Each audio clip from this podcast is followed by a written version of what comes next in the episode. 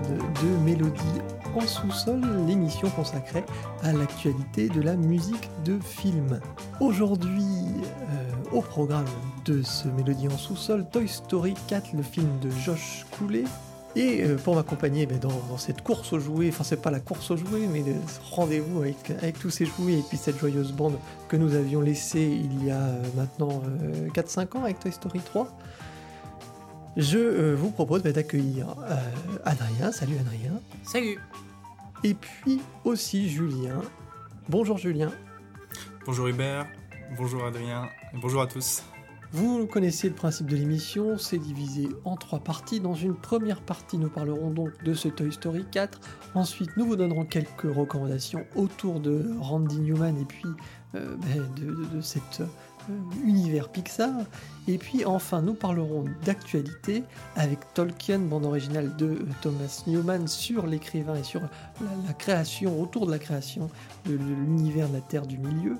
Et euh, également, nous ref The White Crow en anglais.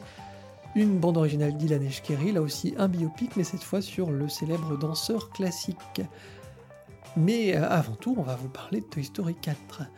L'histoire reprend là où nous avait laissé Toy Story 3, c'est-à-dire que Andy laisse ses jouets à Bonnie et, euh, voilà, alors Bonnie va affronter son premier jour de classe, ça va être le départ vraiment de l'histoire. Et on va rencontrer de nouveaux protagonistes comme Fourchette, comme euh, Duke Kaboom, le, cascadeur canadien, vous verrez. C'est assez drôle. Et je vous propose d'écouter justement un premier extrait autour de cette arrivée à l'école, School Days.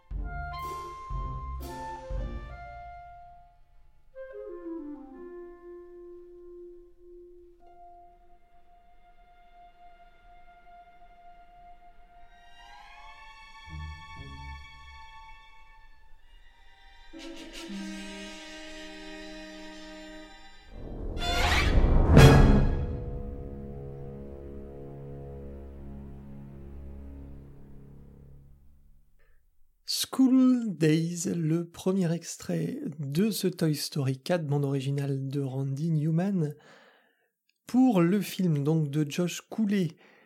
Première, euh, première question comme d'habitude, euh, qu'avez-vous pensé du film? On va s'attarder sur le, film en particulier avant d'attaquer la bande originale. Et euh, bah, c'est à Adrien que je vais poser en premier la question. Euh, est-ce que tu as été séduit par cette, euh, par cette suite qui a été un peu controversée? Parce que c'est vrai que euh, l'histoire de Toy Story se finissait un petit peu de manière très logique dans le 3, avec le 3. Il y avait une boucle, c'était vraiment l'histoire d'Andy finalement qui se terminait. Et on, on se demandait est-ce que vraiment il y a un intérêt à sortir un Toy Story 4 euh, alors déjà, j'ai pas un attachement vraiment très fort avec cette Sega dans le sens où je me souviens à peine de ce qui se passe dans le 1, 2, 3, parce que je les ai vus il y a tellement longtemps euh, et une seule fois, que voilà, j'arrive avec ce 4 euh, avec un aspect assez, on va dire, assez neutre, assez vierge. J'avais juste de bons souvenirs globalement des musiques que par contre j'ai eu l'occasion de réécouter. mais voilà, et c'est effectivement, comme tu le dis, faire un 4, ça sonne toujours un peu mal de la part des fans parce que voilà, une trilogie, il y a quand même un aspect, on va dire euh, harmonieux, surtout une trilogie comme ça qui est très réussie. Du coup, faire un 4, on se dit, mais euh, qu'est-ce que ça va apporter? Et euh, voilà, je savais que 3, c'était globalement bah, le passage de, de, l'enfance à soit, l'adolescence, soit l'âge adulte aussi. Et, et ce 4, bah, je, je, suis assez agréablement surpris et très, très content de ce qu'ils ont réussi à ajouter en fait à l'univers qui pour moi est tout à fait honnête, tout à fait cohérent. Euh, moi j'ai eu l'occasion de le voir avec euh, des potes dans une salle remplie d'enfants et je suis content de, constater qu'ils ont réussi l'exploit de faire en sorte que ce soit regardable tant par des très jeunes que par des, que par des adultes. Hein. Il y a assez peu de, on va dire, de facilité d'humour. Vraiment, il y a, une... Il y a une précision de ce côté-là au niveau, au niveau du rythme aussi euh, de l'ensemble du film. Ça passe assez vite, assez, de manière assez fluide. Et euh, ouais, ouais, je suis, je suis impressionné par ce qu'ils ont réussi à faire euh, déjà esthétiquement euh, au niveau visuel et aussi, aussi les histoires qu'ils ont réussi à raconter. Par contre, voilà, comme je ne connais pas suffisamment bien les 1, 2, 3, j'ai pas assez de recul pour savoir est-ce qu'il y a des redites par rapport aux trois premiers. Mais voilà, en tant que film, je trouve tout à fait honnête, tout à fait réussi. Julien, toi, ton, ton avis sur le film? Eh ben, écoute, moi, comme un peu comme Adrien, j'ai j'ai beaucoup apprécié le film. Euh, pour le coup, moi j'avais revu euh, les 1, 2, 3 il y a, il y a pas longtemps, il y a pas trop longtemps, ça devait faire quelques mois.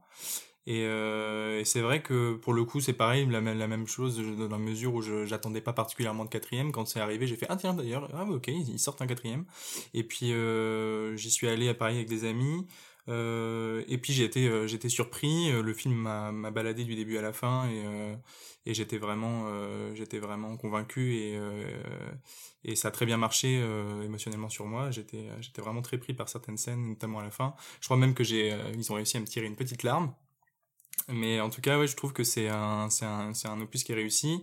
Il trouve le bon équilibre entre, entre la nouveauté et la continuité du, de, Toy Story, en apportant assez de, de nouveautés pour que, pour qu'il existe par lui-même. Je dirais qu'on n'a pas nécessairement besoin, en fait, de voir les autres avant pour le voir, parce que, en soi, il, euh, il va concentrer son intrigue surtout sur, euh, sur Woody et puis sur euh, les nouveaux personnages. Donc ça c'est ça c'est intéressant dans la mesure où il va pas re sasser toutes les toutes les recettes qui ont fonctionné dans les autres. Et en même temps il y a les éléments qu'on qu'on attend dans un Toy Story. J'ai bien aimé aussi le personnage antagoniste qui qui est assez touchant finalement et dont le développement est assez intéressant. Et puis euh, aussi euh, les différents aspects euh, et la question notamment des, des jouets perdus, tout cet aspect-là qu'on n'avait jamais exploité dans les autres.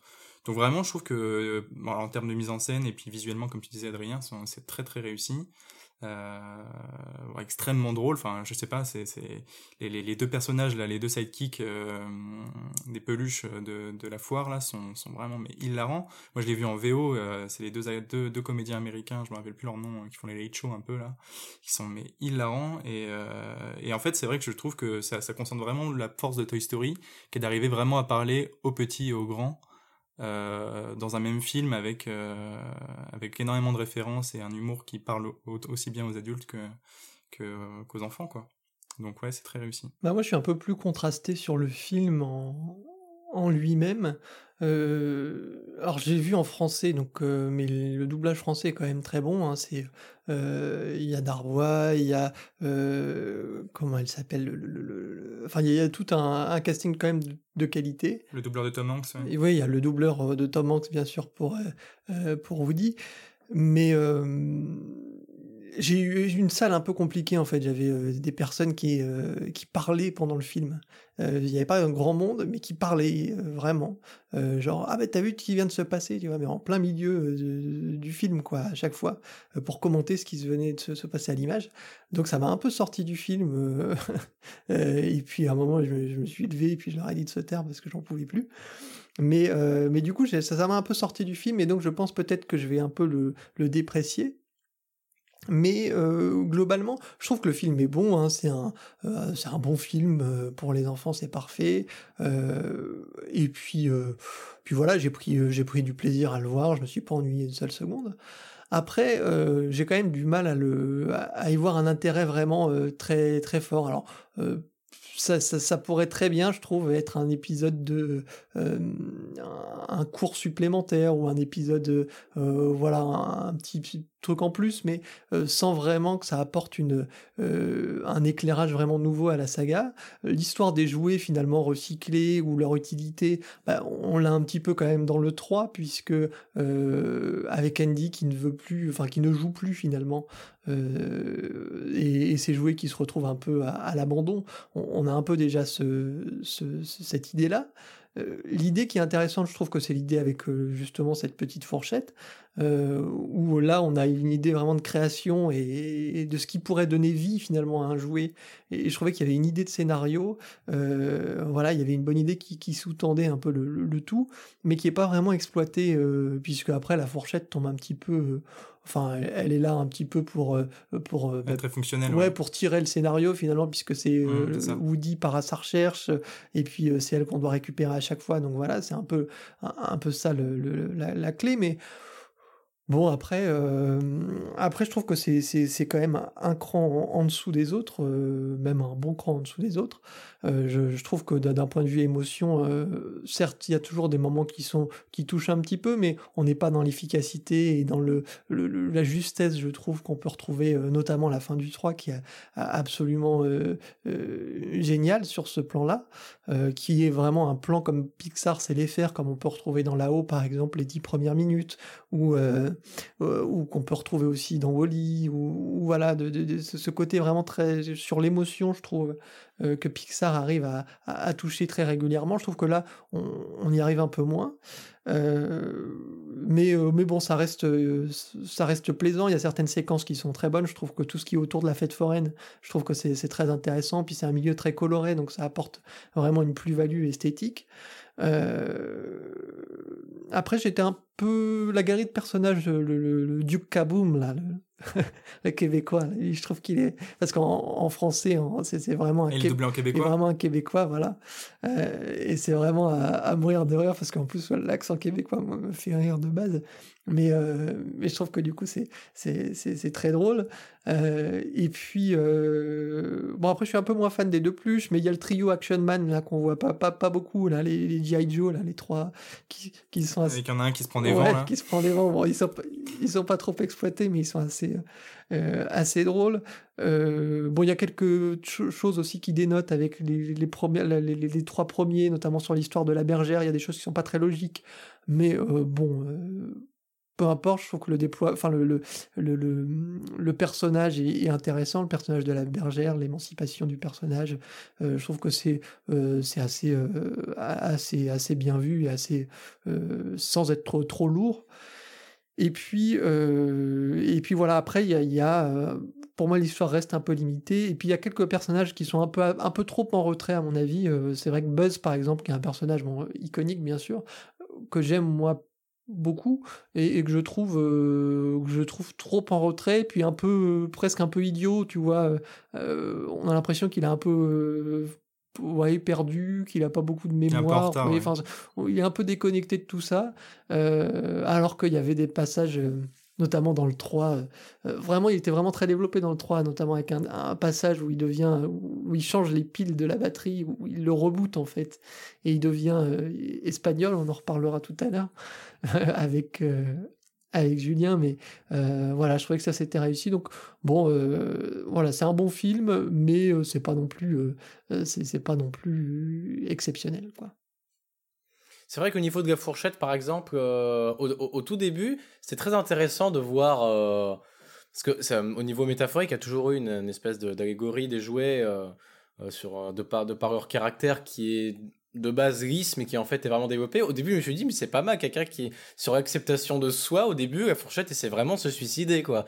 Elle, court vers la poubelle c'est vraiment une, une, métaphore du suicide il me dit c'est pas mal s'ils arrivent à faire tenir euh, l'allégorie jusqu'au bout. Et c'est vrai que la fourchette devient au final au plus le film avance au plus elle devient secondaire un accessoire une fourchette. Voilà ça devient une fourchette. Bon, et eh ben, euh, est-ce que vous avez d'autres choses peut-être à dire sur ce Toy Story, enfin, le film en lui-même, peut-être? Euh, non, c'est vrai, vrai, que je te rejoins quand même sur un, élément, c'est euh, ce côté un peu euh, très fonctionnel des, de l'écriture. C'est-à-dire que c'est vraiment, j'ai un peu le sentiment en fait qu'ils ont écrit le film moins pour pour développer, comme tu disais, un nouvel éclairage que pour créer en fait un, terrain de jeu pour de nouvelles, de nouveaux de nouvelles mises en situation, de nouvelles mises en scène euh, et, euh, et, euh, des effets comiques qui marchent qui marchent très très bien. Mais c'est vrai que du coup, on perd un peu en profondeur, quoi. Mais si tu veux, en plus, Pixar a quand même l'habitude de faire plein de courts-métrages autour de ces univers. Il y avait plein de courts-métrages autour de Toy Story. Et euh, je trouve que ça, tu vois, ça aurait pu s'inscrire dans un court-métrage ou dans. Je, trouve qu'il n'y avait pas assez, ou en tout cas, ils sont pas allés assez profondément dans, dans cette idée de départ qui est, je trouve, intéressante. Cette idée de donner vie soi-même à un jouet. Euh, et puis, euh, cette quête un peu d'identité, de, de, bon, qui est un peu. qui, qui, qui d'ailleurs un peu l'idée de Toy Story au départ aussi. Mais, mais cette quête de, cette fourchette justement. Euh, voilà, je trouve ça assez drôle quand il saute du, du, camping-car en disant que lui il était destiné éventuellement à, pour un taboulé ou un truc comme ça, mais pas plus, tu vois. Et puis hop, il saute. Et voilà, je trouve que, euh, tu vois, de, cette idée que, lui a pas envie spécialement d'être un jouet, il a pas demandé ça, euh, il voulait être en paix et puis c'est tout, quoi. Ce que j'aime bien, c'est que du coup, ça va chercher en fait l'endroit où Woody, lui, il est dans la question du devoir, de de vraiment dans au service de l'enfant euh, qui prend ça très à cœur. Et du coup euh, du coup ça vient ça vient mettre en, exergue en fait. En fait c'est vrai que finalement ce personnage là il sert surtout à, à développer le personnage de Woody et un autre aspect de lui qui est euh, son rapport très solennel à, son sa mission quoi oui et puis au-delà de ça, en plus, je vois pas l'intérêt, si tu veux. Alors, mis à part en faire un 4, il y aura peut-être un 5, peut-être un 6, mais euh, si tu veux, il n'y a pas une nouvelle boucle non plus qui se dessine, il n'y a pas un nouvel arc qui se dessine. Euh, ça finit comme ça. Bon, éventuellement, il y aura les aventures de Woody euh, qui vit sa vie avec la bergère où il y aura une nouvelle équipe de personnages, mais je sais pas, je, trouve que c'est euh, bon, c'est euh, certes, ça, voilà, c'est pour faire un film en plus, c'est bien, c'est pas un mauvais film loin de là, mais euh, il n'y a pas un véritable intérêt très artistique derrière, et, voilà, bon, écoute, ça fait le travail. On va, bah, si vous le voulez bien maintenant, passer à la bande originale, c'est bien sûr le cœur de notre sujet. Je propose donc d'écouter un nouvel extrait, Buzz Flight and Maiden, qui est vraiment euh, un extrait euh, d'action pour le coup, où on retrouve, où on brasse différents genres. Vous allez retrouver un peu une musique un petit peu, euh, un, petit peu épique, un petit peu western aussi. enfin bon, bref, vous allez voir tout ça. C'est vraiment un morceau d'action et ça représente aussi bien le travail de Randy Newman sur cette bande originale. On en reparle tout de suite après.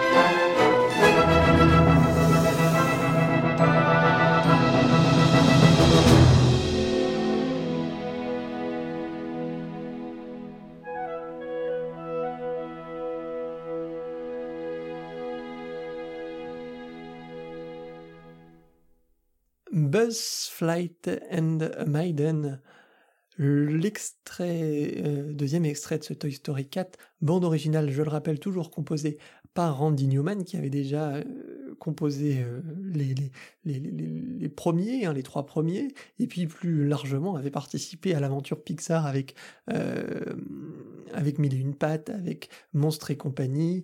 enfin bon, bref, c'est vraiment un compositeur important et le compositeur finalement Pixar par excellence. C'est lui qui a vraiment imprégné et donné cette identité. On, va parler donc de la BO et ben, qu'en avez-vous pensé, messieurs euh, Julien peut-être? Euh, bah écoutez, la, BO, elle, fonctionne très très bien euh, sur le film. Elle accompagne vraiment chaque action et chaque chaque moment du film. Alors toujours avec cette ces, ces, plusieurs éléments euh, caractéristiques du, style de la série, qui sont donc ces euh, grands moments symphoniques de Mickey Mousing, euh, donc de musique collée à l'image et qui va nous accompagner durant les scènes d'action et durant les moments de jeu lorsqu'on suit tous nos personnages. Il y a ces moments symphoniques, il y a des moments de transition où là on va avoir la voix de Randy Newman et puis accompagné avec avec dans un style plutôt folk, un peu blues, jazz. Et puis ces moments aussi euh, qui arrivent de temps en temps de euh, scènes de suspense et d'espionnage aussi, c'est une, une, touche qui est arrivée à peu près euh, au, moment de l'épisode 3 et qui a été réexploitée ici avec des moments ouais, plutôt dans le style jazz qui fonctionne assez bien. donc une BO très très riche, très très dense. j'ai beaucoup aimé, enfin j'ai aimé dans la mesure où elle, elle, fonctionne très très bien, mais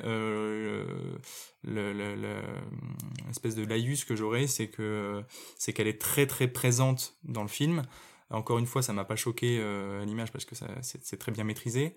Mais c'est vrai qu'en tant que BO, à part le film, elle souffre un peu de d'être euh, d'être très dense et toujours assez large en intensité, ce qui euh, ce qui lui a fait manquer de contraste et donc peu de thèmes ressortent vraiment peu de moments musicaux ressortent vraiment, à part ces moments de transition, justement parce que la BO est très collée à l'image, très euh, euh, très dense et donc euh, et donc il n'y a pas voilà à écouter c'est finalement une suite de de séquences de Mickey Mousing et il n'y a pas de thème très très fort même identifiable qui que j'ai qui m'ont marqué euh, et donc en fait, elle, euh, elle fonctionne moins par elle-même que euh, par rapport à l'image. Quoi.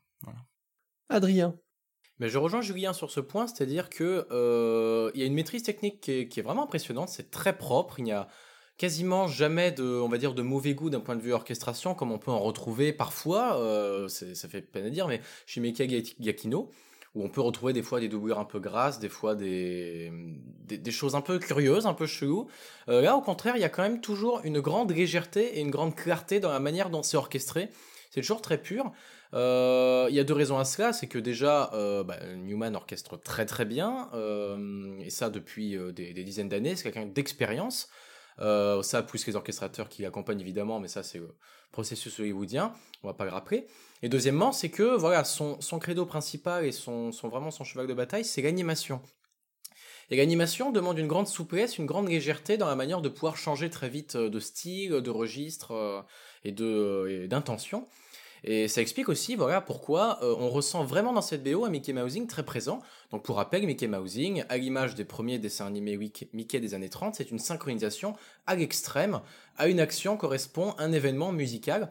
Donc là, euh, rien que dans le morceau qu'on vient d'écouter, on a commencé par une contrebasse qui joue en piste, donc avec le doigt. Euh, ça correspond euh, tout simplement au pas en fait de nos personnages et c'est ce qu'on retrouve beaucoup dans le jazz sous le nom de basse marchante. Oui, en fait. walking bass donne l'impression de pas. Hein walking, bass, en anglais, voilà. Exactement. Euh, d'autres procédés de synchronisation très courants qu'on a pu observer, ce sont des accents tout simplement.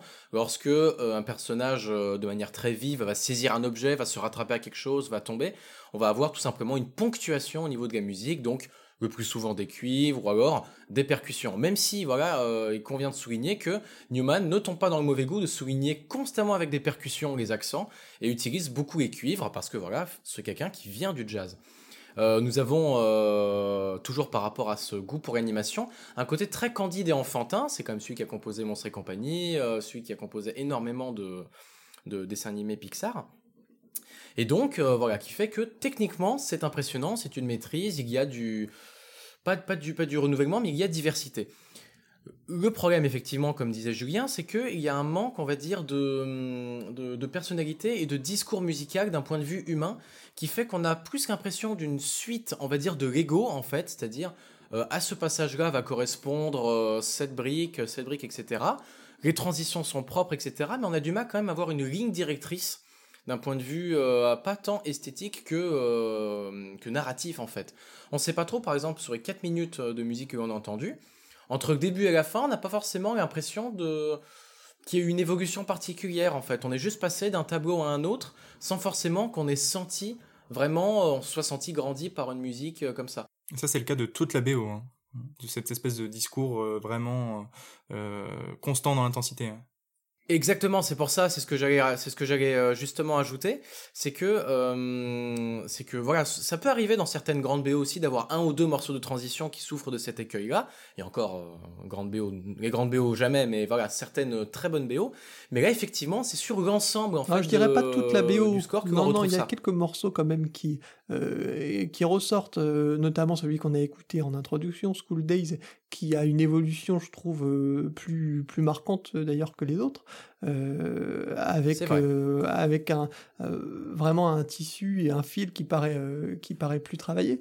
Mais je pense pas qu'on puisse le caricaturer sur l'ensemble de la BO. Après, c'est moins défini, quoi, c'est sûr.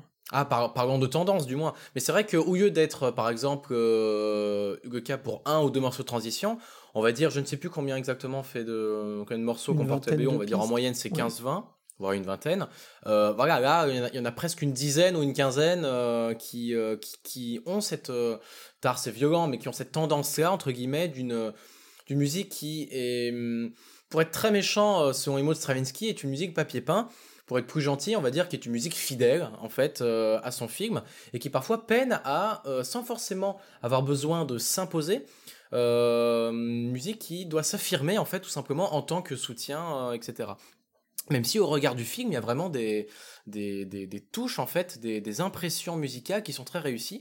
Je pense dans le tout premier morceau qu'on a entendu justement School Days, il y a eu une suite d'accords euh, aux flûtes, une suite qu'on a qualifiée de modale, euh, dans le sens où on a, on a une harmonie, on va dire, très, euh, très connotée début 20e, euh, avec des couleurs, on va dire, assez, assez éloquentes.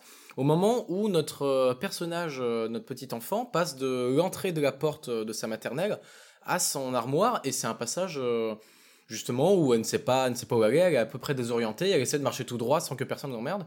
Et, et justement, la musique essaie de l'accompagner en fait. La musique prend un parti et euh, essaie de soutenir l'enfant justement avec euh, avec ça.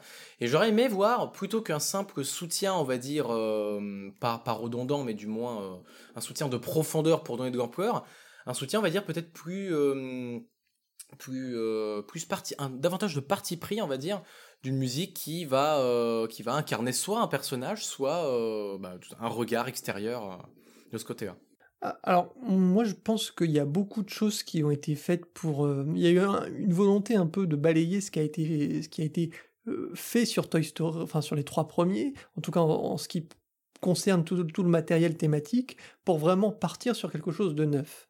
Euh, sauf que je, je, trouve justement que euh, dans les trois premiers Toy Story, il y avait vraiment un fil mélodique qui était, euh, qui était définissable et qui était euh, qui, tenait vraiment l'ensemble des, trois scores et, qui faisait vraiment de ces, scores des, des, scores des, très beaux scores.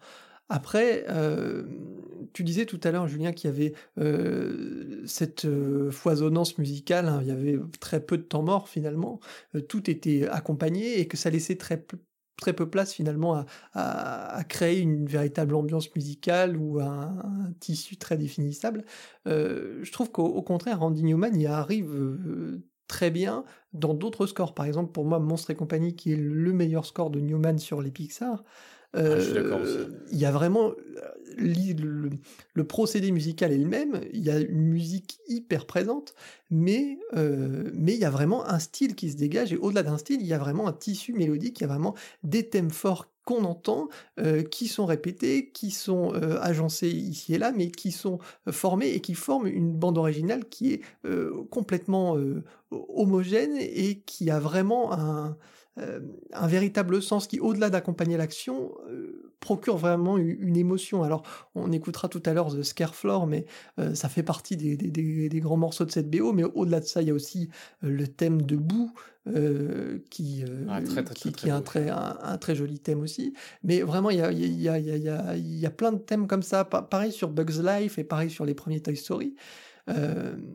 donc, je, je sais pas, je pense que c'est juste aussi que l'histoire en elle-même n'est pas assez forte pour pouvoir en, en, développer vraiment un thème véritablement marquant. C'est un peu finalement comme de la musique des courts-métrages Pixar. C'est c'est euh, qui des musiques qui sont bien pour des courts-métrages parce que euh, parce qu'il y a, y a, très peu de temps finalement euh, pour pour développer quelque chose de fort puisqu'on est sur des courts-métrages de 4-5 minutes.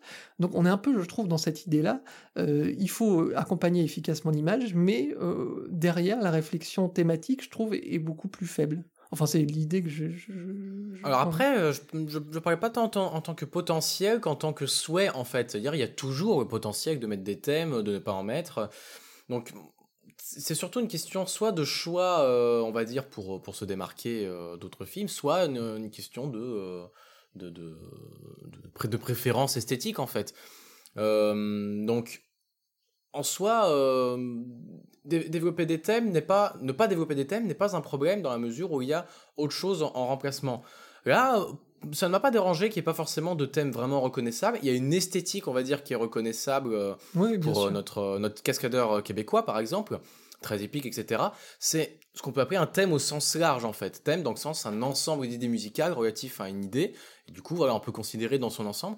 Mais c'est vrai que un, un, événement marquant au niveau mélodique euh, pourrait tout à fait avoir sa place, mais après, ce n'est pas forcément une, pour moi un critère de réussite en fait. Mais en fait, je n'en fais pas un critère de réussite. Moi, ce que je, je remarque, c'est que, enfin, je dirais ça comme ça, je dirais qu'en fait, tout, il y, y a, un développement thématique, il y a, y a, un matériel thématique tellement euh, dense et tellement euh, exploité euh, et tellement en constance que du coup, on n'a pas euh, des moments thématiques forts ne ressortent pas puisqu'ils sont déjà euh, surexploités tout au long de, de la BO. Il n'y a pas de moment de, de, réellement de repos ou de, moments un peu plus épurés qui vont laisser la place à des moments plus lyriques et euh, parce que justement il y a cette densité mélodique, musicale, de richesse de langage et d'orchestration qui est vraiment voilà en continu. Et euh, plusieurs de mes, euh, de mes collègues avec qui je suis allé voir le film euh, ressortaient en disant il y a, trop de musique, c'est c'est trop trop dense quoi. L'image ne respire pas. Moi à ça je répondais que pour moi c'était constitutif du langage de Toy Story et a fortiori du langage de l'animation. Et mais c'est vrai que à la réécoute de la BO après le film, sortie des images, moi ça m'a posé un problème dans la mesure où j'avais l'impression euh, j'avais pas l'impression de, reconnaître un morceau parmi les autres. J'avais vraiment l'impression d'avoir une heure de, euh, développement euh, voilà. Ben, c'est un peu le, le, reflet un peu de ce le, de ce qu'est le film, c'est-à-dire que c'est un ensemble de, de petites scénettes marrantes ou oui, voilà, mais de, de, avec des émotions différentes, euh, plein de couleurs, qui est vivant, qui marche très bien, mais euh, qui manque d'une certaine cohérence, surtout sur sur une heure euh, quarante que dure le film, ou d'un certain d'un certain fil finalement. Et, alors que, encore une fois, le langage est, le même chez Randy Newman, ça n'a pas changé, c'est sa manière de composer, sa musique est toujours très présente, et euh, notamment sur les Pixar, sur, euh, encore une fois, Monstre et compagnie, c'est exactement le même procédé, la richesse musicale et la richesse orchestrale euh, est équivalente, et pourtant, on ressort avec quelque chose de beaucoup plus fort et marquant. Alors je propose euh, d'écouter un nouvel extrait et forcément qui dit Randy Newman dit chanson dans le film et la nouvelle chanson s'appelle I Can Let You Throw Yourself Away euh, donc qui est une chanson euh, relative à cette petite fourchette qui passe son temps à se, à se jeter dans la, dans la poubelle. Euh, encore une fois, je trouve que c'est c'est c'est réussi. Moi, j'aime beaucoup Randy Newman aussi, le chanteur, et le, chanteur de, de, jazz, de blues. Il y a vraiment un, côté très peps qui est dans, dans donné grâce à ses morceaux, grâce à ses chansons. C'était déjà le cas dans les premiers. Et là, je trouve que c'est vraiment le moment peut-être musical fort du film aussi. On va écouter I Can Let You Throw Yourself Away.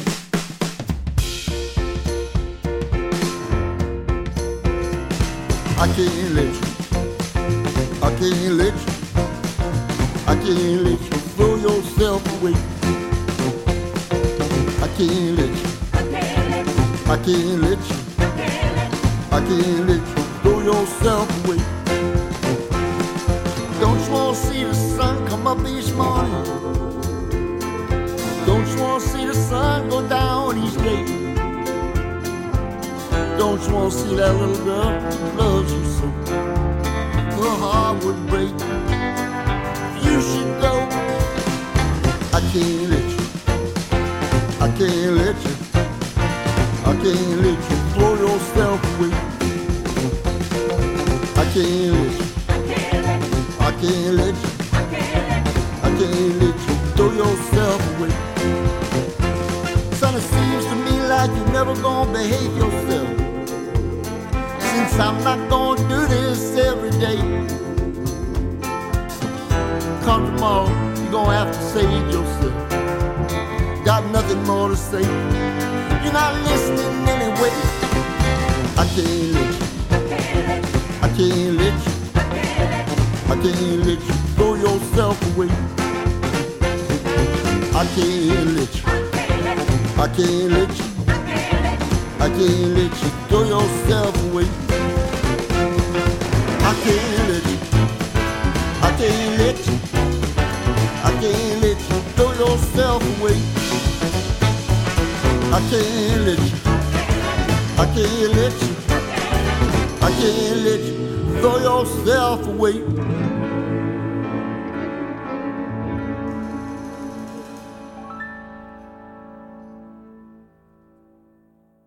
I Can Let You Throw Yourself Away, Toy Story 4, Randy Newman, qu'on retrouve bien sûr à la composition, mais aussi euh, à la chanson. Et, euh, et Adrien, tu avais un petit, euh, petite remarque sur le doublage. pour, la musique en, doublage, les chansons, c'est Charlie Couture qui se charge euh, de faire les, les, chansons et tu voulais euh, peut-être dire quelque chose là-dessus? Autant en VO, en VO ça va parce que bon la chanson, euh, on va dire il y a, y a, une cohérence au niveau de la voix, etc. Bon ça fait, ça fait un peu papy au studio, mais bon admettons. Autant en VF, ça m'a presque fait sortir du film dans le sens où j'avais l'impression que c'était un mélange entre entre cet accent des îles et Eddie Mitchell, un truc improbable. Ah bah oui, d'accord. Avec un texte, le texte qui, bon, est, ils ont, je sais pas s'ils ont écrit en 10 minutes entre deux bières, mais voilà, le texte n'est pas son meilleur texte, ça c'est certain. Donc, voilà, la séquence, voilà, c'est pas, c'est pas non plus ma préférée du film, dans le sens où, pour te rejoindre dans ce que tu disais, c'est vrai qu'elle a un côté assez fonctionnel, c'est-à-dire, on a eu l'introduction du personnage de la fourchette, euh, on dit, tiens, ce personnage-là, du coup, il lui montre, etc. Euh, voilà, il n'y a, pas, y a pas forcément un grand intérêt, se justifie pas plus que ça, si ce n'est sa présence dans un arc scénaristique. Voilà, c'est pas du tout. Euh, si je dois vous recommander la BO, c'est pas pour ce titre. Ah bah moi, je suis pas d'accord avec toi. Moi, justement, euh, vis-à-vis de, de, cette espèce de grande fresque dont je parlais euh, un peu un peu trop dense, moi j'aime bien justement ces passages-là euh, un peu plus folk, euh, un peu plus pop et très aéré pour le coup, qui sont caractéristiques euh, de tous les de tous les Toy Story, hein, du, depuis le premier jusqu'à celui-là. Et, moi justement, je trouve que ça fait ça fait une bonne respiration. et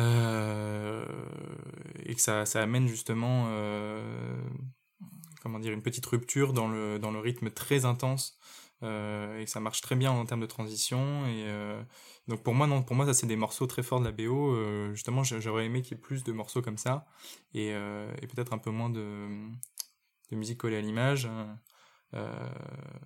voilà. Un peu moins de Mickey Mousing. Alors après, euh, là où je te rejoins, c'est sur l'idée. Bien sûr, l'idée est bonne de créer un contraste, on va dire, stylistique, euh, etc. Ça marche beaucoup. Et d'ailleurs, on a une reprise de... Euh... Qu'est-ce que j'ai avec les titres aujourd'hui? J'ai oublié le nom de la chanson principale. You've Got a Friend in Me au, début. Exactement, voilà, que l'on retrouve. Et elle, par contre, voilà, euh, là, je j'ai rien à dire. Elle, est bien, je la trouve bien écrite, j'aime beaucoup. Elle, s'intègre bien, elle se justifie, euh, on va dire esthétiquement.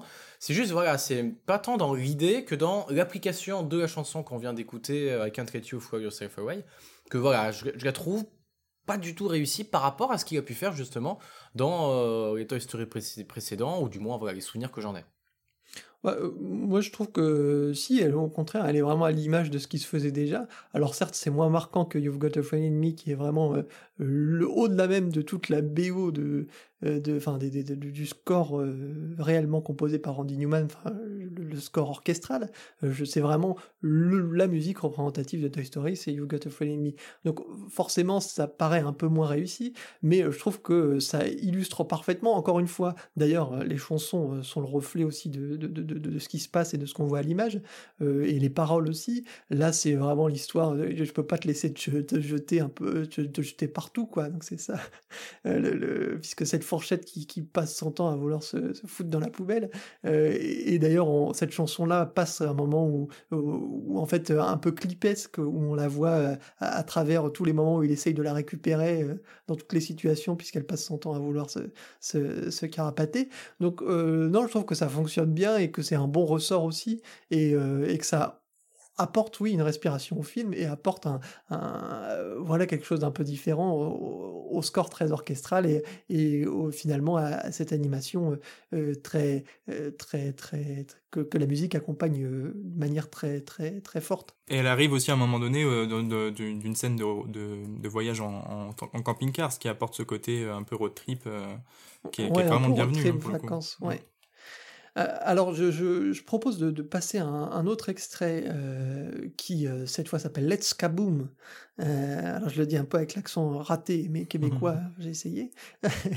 de, donc, ce, ce, ce, personnage-là, Duke Kaboom, là, qui est ce, québécois fou en moto et qui passe son temps à faire des figures, et puis son propriétaire, Jean-Jean. Euh, et ben le, voilà. Alors c'est une illustration de, de ce personnage-là. C'est un morceau très dynamique euh, et je trouve notamment sur ce morceau-là, mais aussi sur un autre morceau euh, qu'on va écouter un, peu plus tard qui s'appelle Parting Gifts et New Horizons, qu'on retrouve vraiment quelque chose qui est très très proche d'Alan Menken. Alors je sais pas si c'est le fait d'avoir fait une émission sur Aladdin dernièrement, mais euh, globalement aussi d'avoir été bercé par Alan Menken, mais je m'en je reconnais vraiment une patte qui est commune. Ces deux musiciens d'ailleurs qui, ont, qui sont à peu près de la même époque, qui, ont qui travaillent aussi beaucoup les chansons. Euh, donc il y a peut-être aussi cette proximité de, style dans l'orchestration. Euh, il y a peut-être une école un peu, entre guillemets, euh, similaire. Donc je propose d'écouter Let's Kaboom et puis on en reparle ensuite.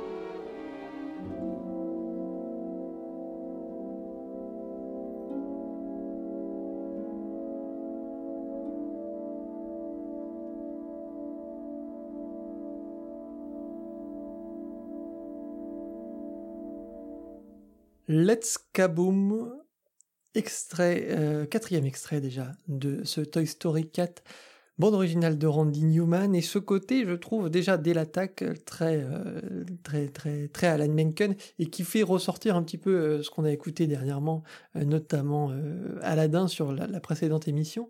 Euh, voilà, il y a vraiment, euh, je trouve une proximité qui est frappante sur ce, sur ce, sur ce score-là.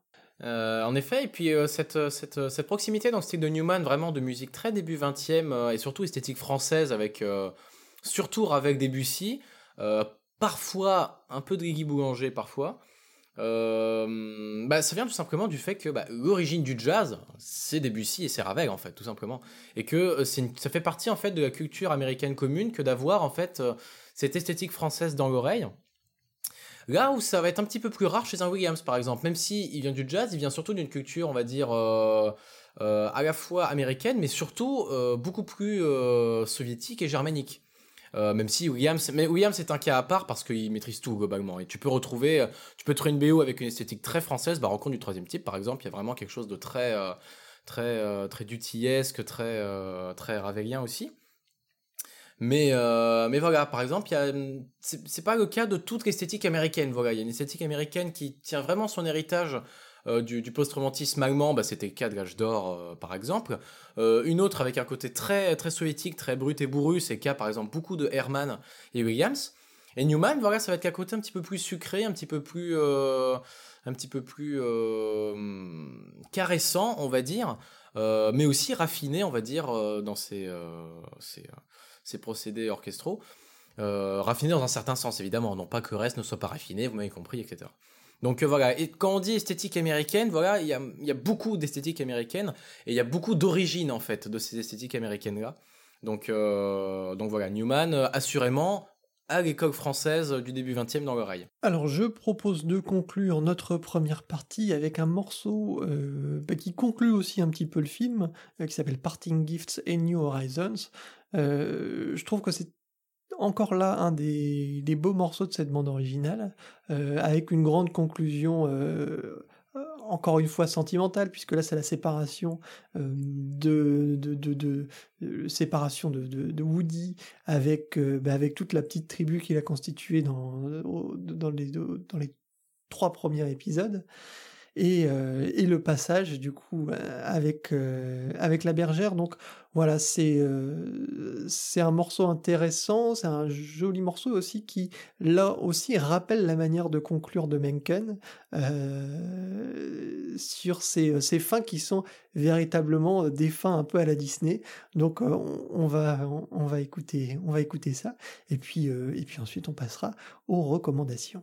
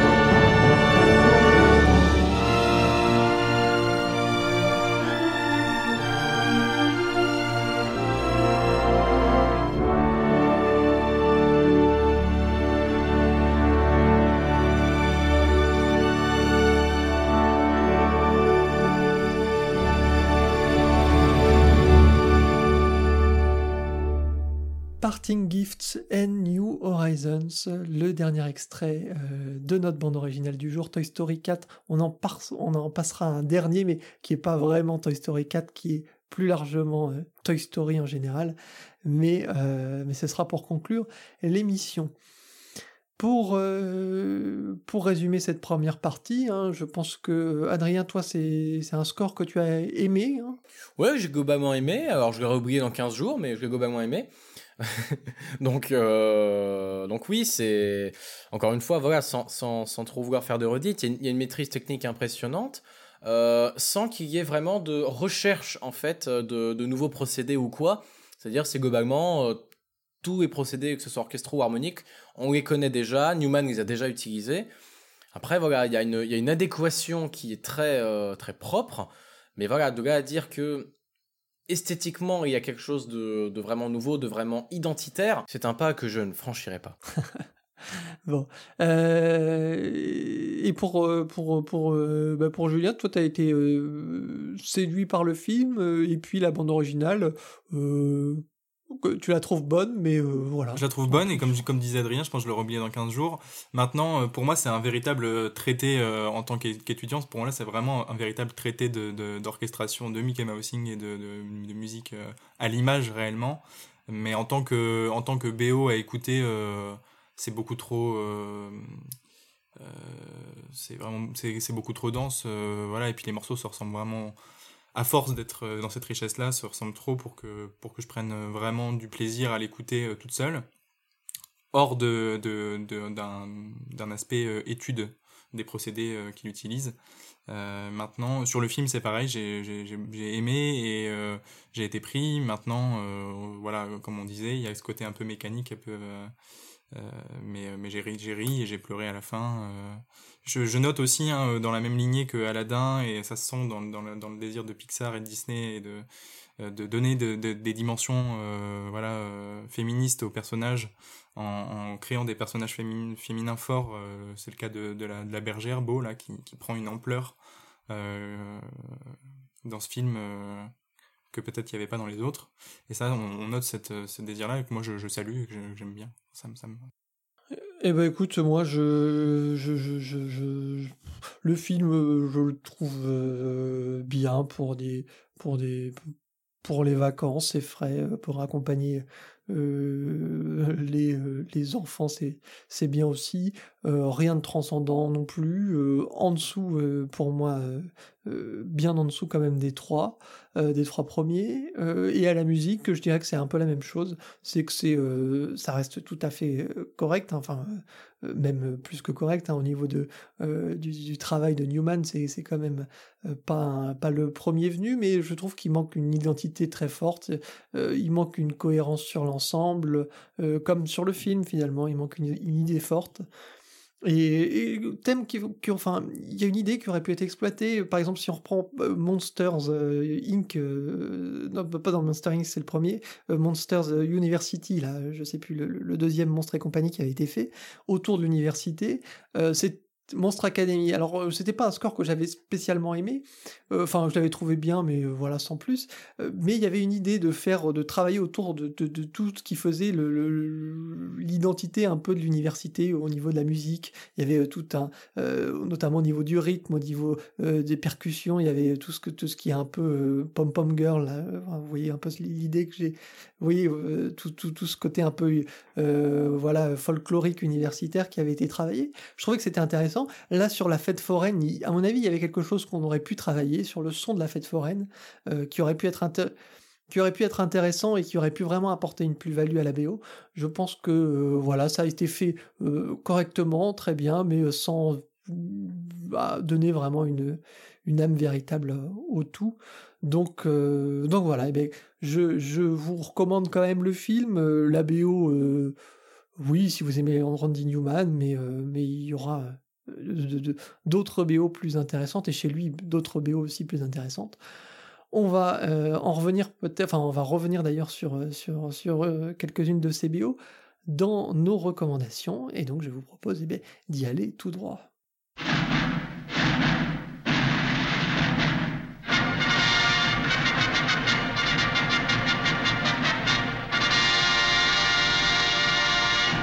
Les recommandations aujourd'hui forcément tournent autour de Randy Newman et on va continuer un petit peu sur Toy Story avant de passer à d'autres films, puisque euh, Julien, toi, de ton côté, eh ben, c'est Toy Story 3 que tu as choisi, et le célèbre thème You've Got a Friend in Me, mais dans une version un petit peu modifiée. Tu vas nous, tu vas nous la présenter.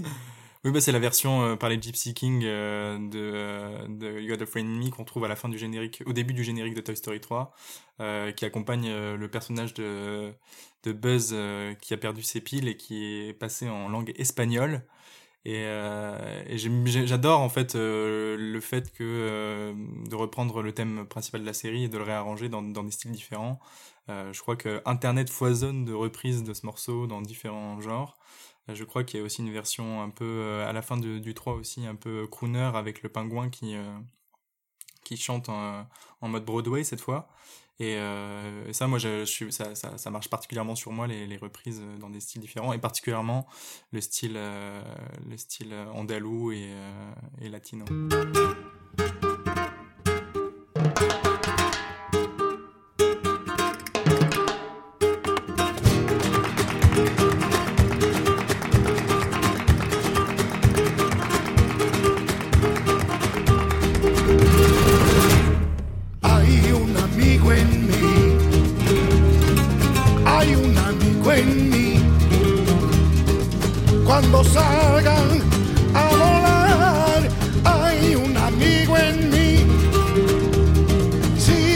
amigo en mí, hay un amigo en mí.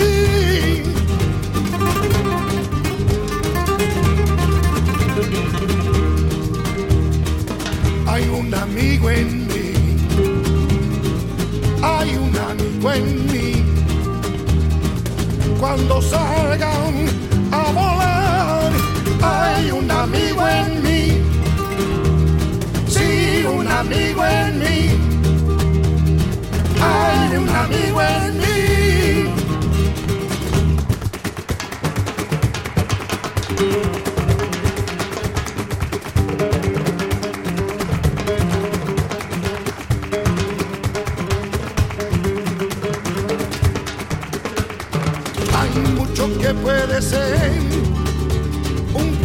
con malistón, nunca habrán quien puede ser un amigo fiel, que tú lo sabes. Los años pasarán, lo nuestro no morirá, lo vas a ver, mejor tener un buen amigo en mí. Hay un amigo en mí.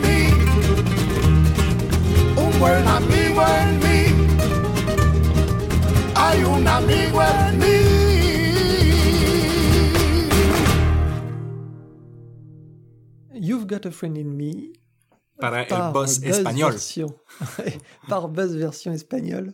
Euh, c'est euh, c'est un, clin d'œil assez drôle. Et puis, bah, l'occasion de, de, voir nos, nos Gypsy Kings, on, se les, on se les est presque appropriés, les Gypsy Kings. mais, euh, mais voilà, les, par les Gypsy Kings, donc c'est un, un, un, mélange très, très drôle et intéressant. On va passer à la recommandation d'Adrien, Randy Newman toujours, et cette fois pour ben, moi ce que je considère comme le, meilleur score de Randy Newman sur les Pixar, Monster Inc. ou en français Monstre et compagnie. Tout à fait, c'est une BO qui date de 2001 euh, et, qui voilà et comme tu le disais tout à l'heure, pour moi aussi vraiment peut-être ma BO préférée de, Randy Newman. Euh, euh, tout, toujours confondu, qui qu'on peut rapprocher vraiment très facilement de Toy Story, dans le sens où il y a vraiment euh, une, une, animation très, très vive, un Mickey Mousing qui est assez fin quand même.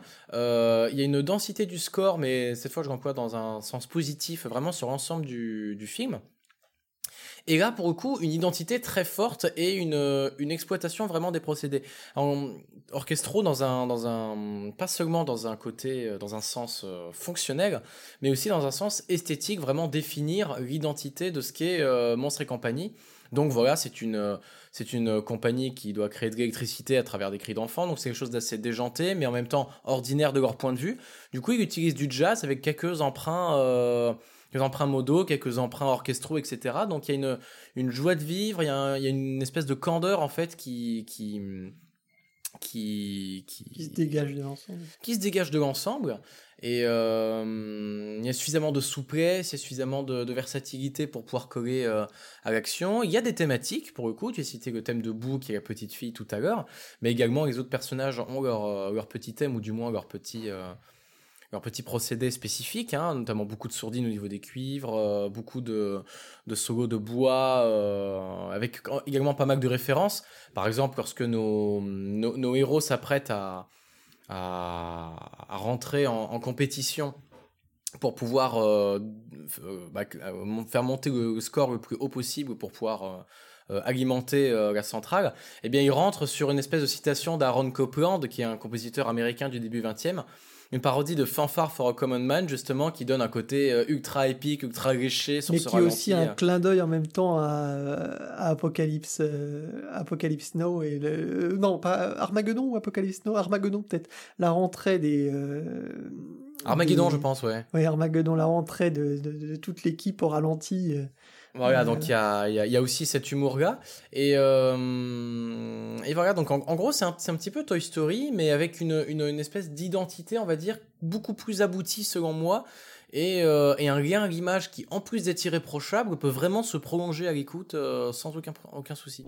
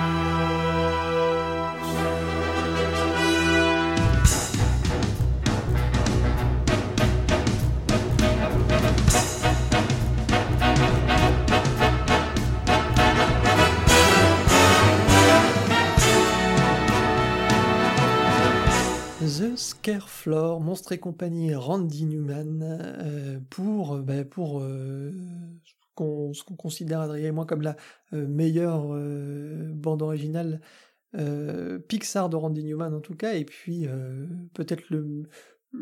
Enfin moi c'est un de mes Pixar favoris et j'ai une préférence pour celui-là par rapport à Toy Story, mais euh, mais voilà ça reste des très bons films et puis euh, on vous conseille l'ensemble, hein, Toy Story, Monstre, Monstre et compagnie, euh, même Mille et une pattes aussi, c'est vraiment des c'est des, des, super films et ça, ça, mérite le, le, le coup d'œil largement.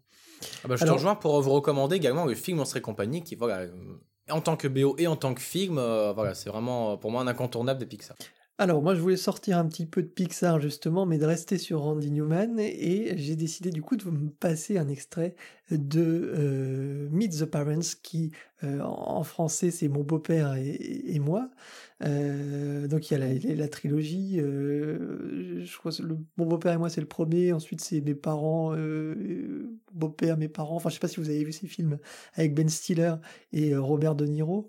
Et c'est un film, une comédie donc, avec tout un côté un petit peu espionnage aussi, puisque le, Ben Stiller vient passer le week-end chez ses beaux-parents qu'il n'a jamais rencontrés. le père joué par De Niro est un ancien de la CIA et va essayer de le, pousser à bout pendant tout le week-end. Et, voilà, c'est un, un, film vraiment très drôle. Moi, j'aime bien cet humour. J'aime bien. Ben Stiller me fait fait mourir de rire. Robert De Niro est vraiment euh, drôle un peu dans ce, ce rôle qui de, de, mec un peu un peu rigide, euh, de beau-père rigide. C'est vraiment un, un, très très bon film et il y a ce, ce passage là qui s'appelle euh, dans la BO Greg Lose Jinx Jinx en, en français c'est c'est la guigne c'est le chat euh, du coup du propriétaire, enfin du parent de, Robert De Niro, et, euh, Greg, donc, qui, euh, qui est joué par Ben Stiller, perd ce chat. Donc il y a, tout un côté comique dans cette scène, et je vous propose d'écouter Greg Loses Jinx, c'est vraiment un, bel extrait de cette BO. je vous conseille de la réécouter, parce que c'est vrai que quand on voit le film, on, pense pas spécialement à la BO, mais c'est une chouette BO de Randy Newman, donc ça me faisait plaisir de vous la repasser aujourd'hui.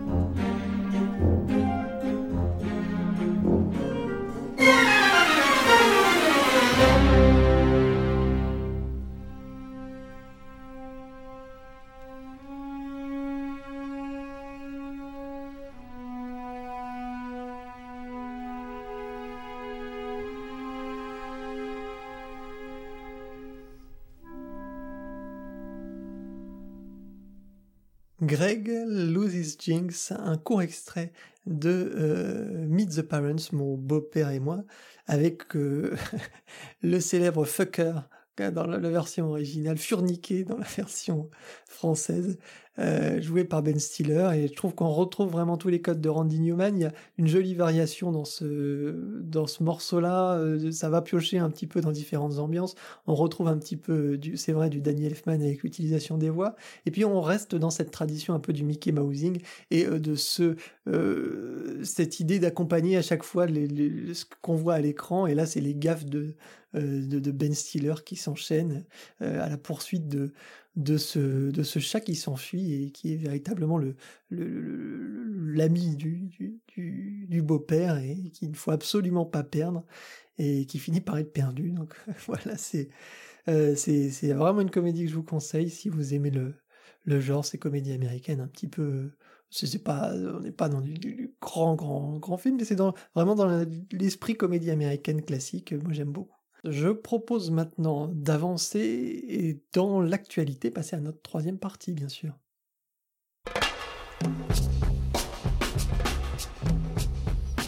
Troisième partie, c'est euh, l'actualité, bien sûr, et c'est un peu cocasse puisque on retrouve Thomas Newman, donc de la famille Newman, dont vient Randy Newman, dont vient Alfred Newman, dont vient David Newman, la dynastie Newman, et et Thomas Newman euh, n'est pas le membre le moins important, hein, loin de là. C'est vraiment moi un compositeur que j'adore. Hein. je, le répète souvent dans ces émissions-là, mais euh, c'est vraiment un compositeur que j'aime beaucoup. Il revient aujourd'hui euh, avec Tolkien, qui est sorti il y a quelques semaines au cinéma, qui un biopic sur l'écrivain et sur tout ce qu'il a amené finalement à écrire ben, toute cette mythologie autour de l'anneau, que ce soit le Hobbit ou que ce soit le Seigneur des, des Anneaux.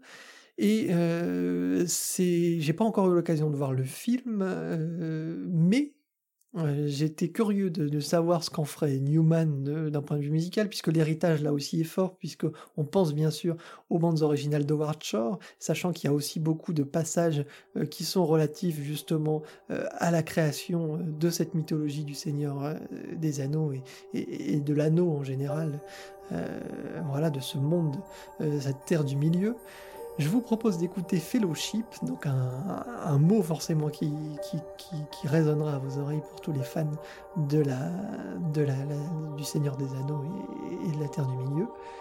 Je vous propose donc d'écouter ce morceau-là, Thomas Newman, vous allez voir c'est très très beau, c'est dans l'esprit euh, de ce que fait Newman, moi j'aime beaucoup,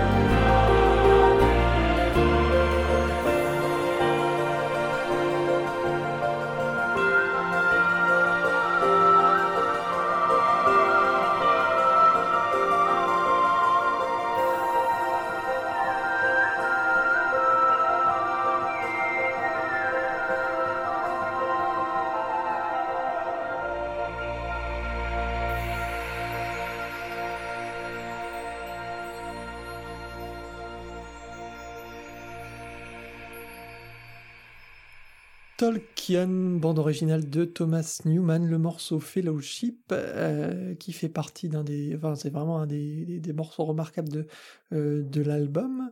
Et euh, voilà, c'est vraiment dans l'esprit Thomas Newman. On aime ou on n'aime pas, ça divise parfois. Mais, mais si on aime le, le, le si on aime le, le compositeur, si on aime le style, je pense que on aimera et on tombera sans difficulté dans ce Tolkien. Euh, Adrien, peut-être, euh, Julien, vous avez des choses à dire? Bah en effet, c'est prometteur, c'est tout mignon. Euh, j'aime beaucoup l'utilisation des, des chœurs qui est, qui est très, très, très connoté, mais qui fonctionne très bien avec une réverbe de trois basiliques Saint-Denis. comme pour le piano. Le piano, j'ai du mal, hein, j'ai toujours pareil, mais quand, quand par exemple, l'utilisation des 30 premières secondes, ça va. C'est super, le piano est vraiment utilisé comme euh, des petits arpèges, vraiment comme un soutien, on va dire, euh, presque percussif ou timbrique. Après, c'est un soutien mélodique beaucoup plus classique, euh, ça c'est vu et revu 15 milliards de fois. les petites flûtes, donc effectivement, il y a des petites références bah, déjà à Ralph Vaughan Williams, non pas John Williams, Ralph Vaughan Williams, compositeur britannique du début du XXe siècle, qui a du coup une culture très ancrée en fait des îles britanniques à travers cette gestion des cordes, une harmonie assez, euh, assez pure, assez simple, mais néanmoins très lumineuse. Et, euh, et voilà, évidemment, des petites flûtes pour évoquer tout simplement euh, euh l'Irlande chatoyante et pleine, et surtout, bah, on parle quand même de Tolkien, donc du Seigneur des Anneaux. Je vous propose de passer au deuxième extrait de l'actualité, un autre biopic, cette fois consacré au danseur classique Nouref, euh, le célèbre danseur, et le film s'appelle The White Crow, est réalisé par Ralph Fiennes, et euh, à la musique c'est Ilan Eshkeri. Alors le, le, le, pari est assez compliqué parce que bien sûr euh, biopic sur un danseur classique aussi célèbre que Nouref avec beaucoup du coup de, de, citations de grands ballets, c'est pas forcément évident de se glisser dans, dans ce dans ce, ce, ce, patchwork de grands de, de grands morceaux. Et euh, bah, je trouve qu'Ilan Eshkeri semble y parvenir euh, de manière euh, assez, assez fine. Et, ben, je vous propose d'écouter un, extrait de la BO qui s'appelle La Sainte-Chapelle. on va en reparler rapidement ensuite et puis on conclura notre émission.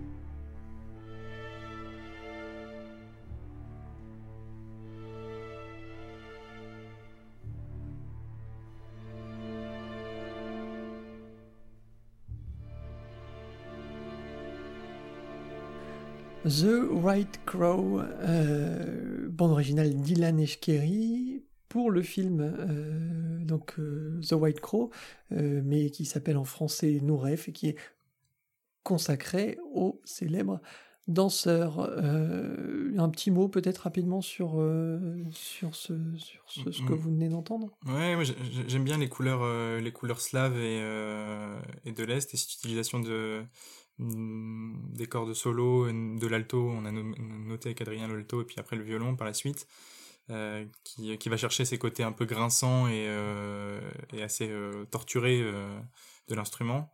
Donc je trouve ça intéressant. le morceau a l'air de d'aller amener une dimension un peu plus torturée peut-être à, à l'intrigue du film que je que je connais pas du Oui, tout. bah, qui est globalement un personnage assez, assez, assez complexe et assez torturé de base. Donc voilà, ça quoi, Ouais. correspond bien. Ouais, c'est ça. Commencer par l'alto, euh, commencer par l'alto, il permet en fait d'avoir un, un- timbre très légèrement différent que celui du violon. Commencer par le violon, c'est très connoté, c'est très classique. L'alto permet voilà, d'avoir un registre un petit peu plus grave, un petit peu plus de, de- de résonance aussi. Et donc pour un, pour un registre similaire, confier une mélodie à l'alto va lui donner du coup une, une personnalité un petit peu plus, euh, euh, de notre point de vue, dérangeante et d'un point de vue purement objectif, quelque chose d'un petit peu plus... euh, pas, pas grondant, mais un petit peu plus euh, terrien, quoi, on va dire, un petit peu plus, euh, un petit peu plus ancré euh, dans le reste. Et ensuite, le violon permet d'envoler, en se- de, de la mélodie de s'envoler euh, euh, bien bah, comme il faut, quoi. On pourrait voir une métaphore de, de, de- d'écrire une partie de violon solo à l'alto. On pourrait voir une, un peu une métaphore d'un décalage et du personnage qui se sent un peu décalé vis-à-vis de son environnement. Je sais pas. On pourrait, on pourrait extrapoler comme ça. Eh ben, je euh, vous propose, enfin, je, pardon, je euh, vous conseille en tout cas euh, de vous pencher sur ces deux bandes originales, à défaut euh, de vous conseiller les films, puisque je n'ai pas encore eu l'occasion de les voir. Mais à mon avis, dépêchez-vous parce que c'est sorti il y a 2-3 semaines et je suis pas sûr que ça va rester encore très longtemps à l'affiche. Donc voilà, si ça, vous intéresse, il y, a de- quoi faire. Et niveau mu- musique, c'est vraiment des bandes originales qui m'ont l'air très solides. Mélodie en sous-sol, ça se termine pour aujourd'hui. Nous allons conclure bien sûr avec Toy Story 4 euh, et puis bah, plus, globa- plus globalement une chanson euh, qui, euh, qui, qui résume tout Toy Story, c'est You've Got a Friend in Me. On l'entend au début de Toy Story 4 mais je trouvais que c'était une jolie manière de conclure notre émission. Euh, Adrien, je bah, pour euh, pour rappel, toi sur Syllabéo, t'as sorti une vidéo dernièrement. Je pense qu'on n'en a pas encore parlé puisqu'on s'était pas euh, eu depuis. Et oui, une dernière vidéo sur, euh, sur l'inspecteur Harry. Donc, c'est une vid- c'est vidéo qui, sont, qui seront en deux parties. La première est sortie, fait déjà une bonne demi-heure, donc sur euh, une grande BO de Gago Schifrin.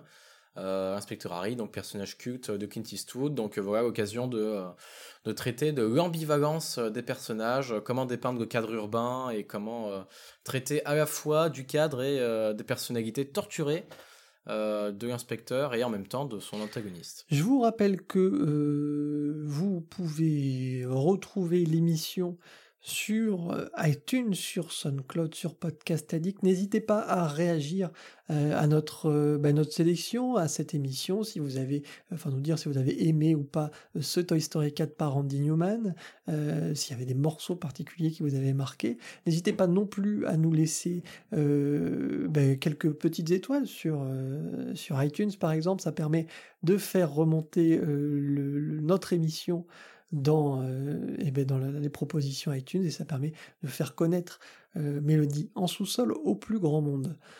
Je vous laisse donc dans les bras de Randy Newman avec cette chanson culte You've Got a Friend in Me. Et puis ben, je vous dis à très bientôt pour une prochaine émission. Ciao ciao.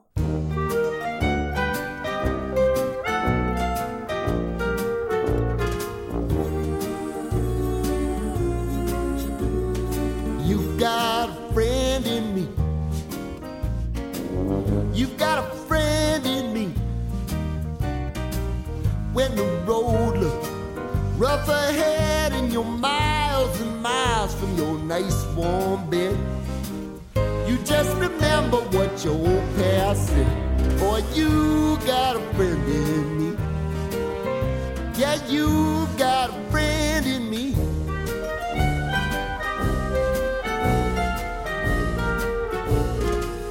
You got a friend in me. You got a friend got trouble, and I got 'em too. There isn't anything I wouldn't do for you. If we stick together, see it through, cause you've got a friend in me. You got a friend in me. Now, some other folks might be a little bit smarter than I am, big and stronger too. Maybe, will ever love you the way I do. It's me and you, boy. And as the years go by, our friendship will never die. You're gonna see it's our destiny. You got a friend in me. You got a friend in me. You got a friend in me.